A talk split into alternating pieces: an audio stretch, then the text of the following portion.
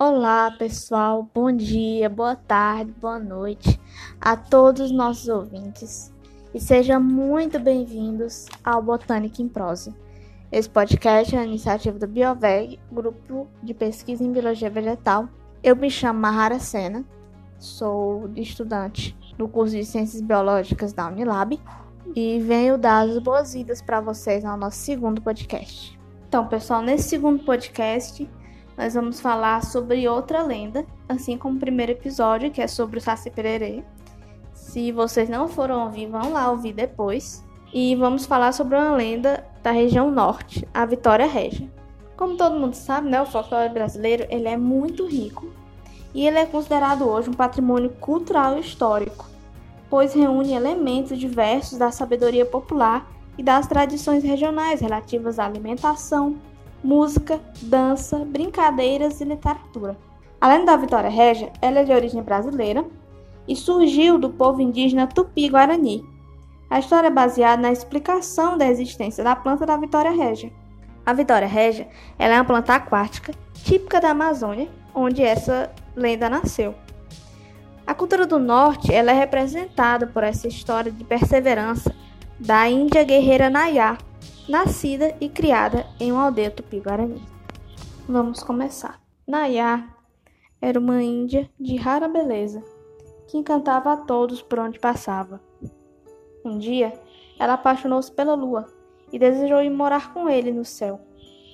Nayá cresceu ouvindo histórias de seu povo e sabendo que a lua era um deus que se namorava das moças mais lindas da aldeia e as transformava em estrelas. Nayá subia as colinas todos os dias depois que seu povo dormia, na esperança de ser notada pela lua. Os índios mais experientes alertavam Nayá, reafirmando que o deus da lua, Chassi, levava as moças e as transformava em estrelas, e assim Nayá iria perder a sua forma física.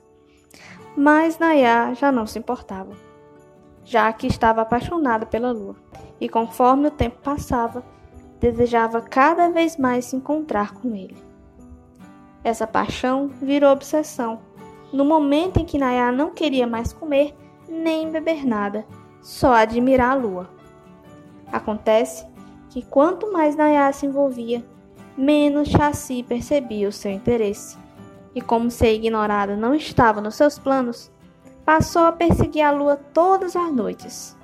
Sem perceber, o lindo amor de Nayá transformava-se em obsessão. Numa noite, Nayá, de tanto andar, parou à beira de um lago para descansar e viu em sua superfície a imagem da lua refletida no meio das águas, e acreditou que o Senhor do seu coração, e também responsável por sua felicidade, conforme ela acreditava, se banhava ali, tão perto.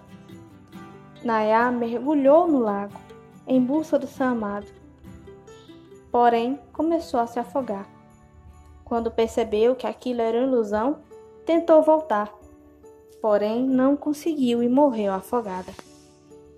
Comovido pela situação, o deus Chassi resolveu transformar a jovem em uma estrela diferente de todas as outras, uma estrela das águas, Vitória Régia.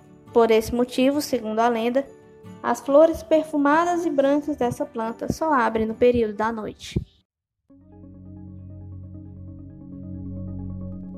Essa foi o fim da lenda e explicar um pouco mais sobre a Vitória Regia. Ela é uma planta aquática e flutuante da família das Nymphaceae, típica da Amazônia. A floração ocorre entre o período de março e julho e ela só abre à noite. As cores são variadas, pode ser branca, rosa, roxa, lilás e amarelo.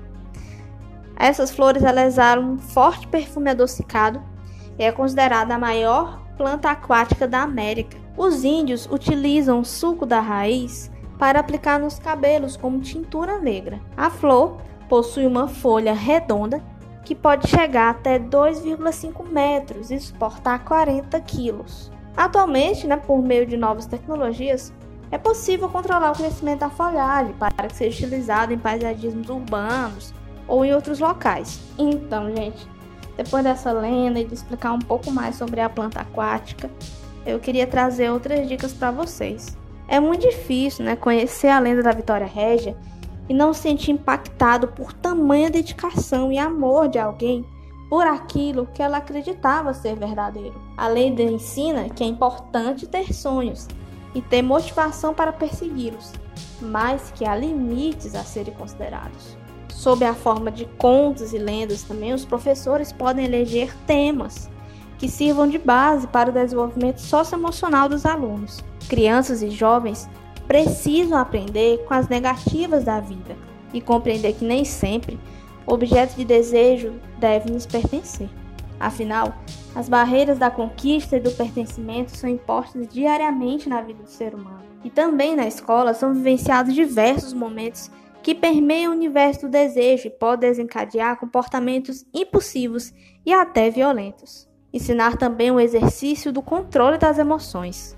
Mostrar aos alunos que é normal ser falível, é normal falhar, mas também sem abandonar a vontade de recuperação. Isso pode ajudar também os professores a lidar melhor com o baixo desempenho escolar, com os ciúmes e a monopolização da atenção, além das dores e dúvidas que são tão características na transição da infância para a juventude.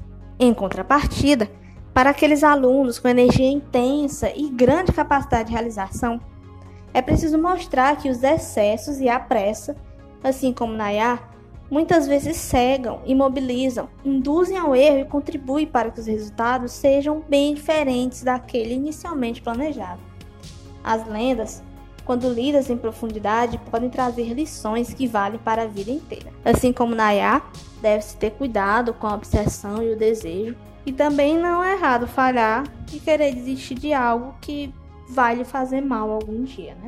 Então, pessoal, essa foi a minha pequena contribuição para o segundo podcast do Botânica em Prosa. Sigam a gente no nosso Instagram, do Bioveg, que é bioveg.nilab. Nós temos também o Facebook, temos esse podcast, temos YouTube. Só procurar Bioveg Nilab que, que vai achar. Twitter também. E se tiverem temas ou propostas para o nosso podcast, histórias, podem enviar para a gente por direct ou para o nosso e-mail, que vamos estar sempre abertos a novos temas. Eu me chamo Mahara Sena e me despeço aqui de vocês. Tchau, tchau.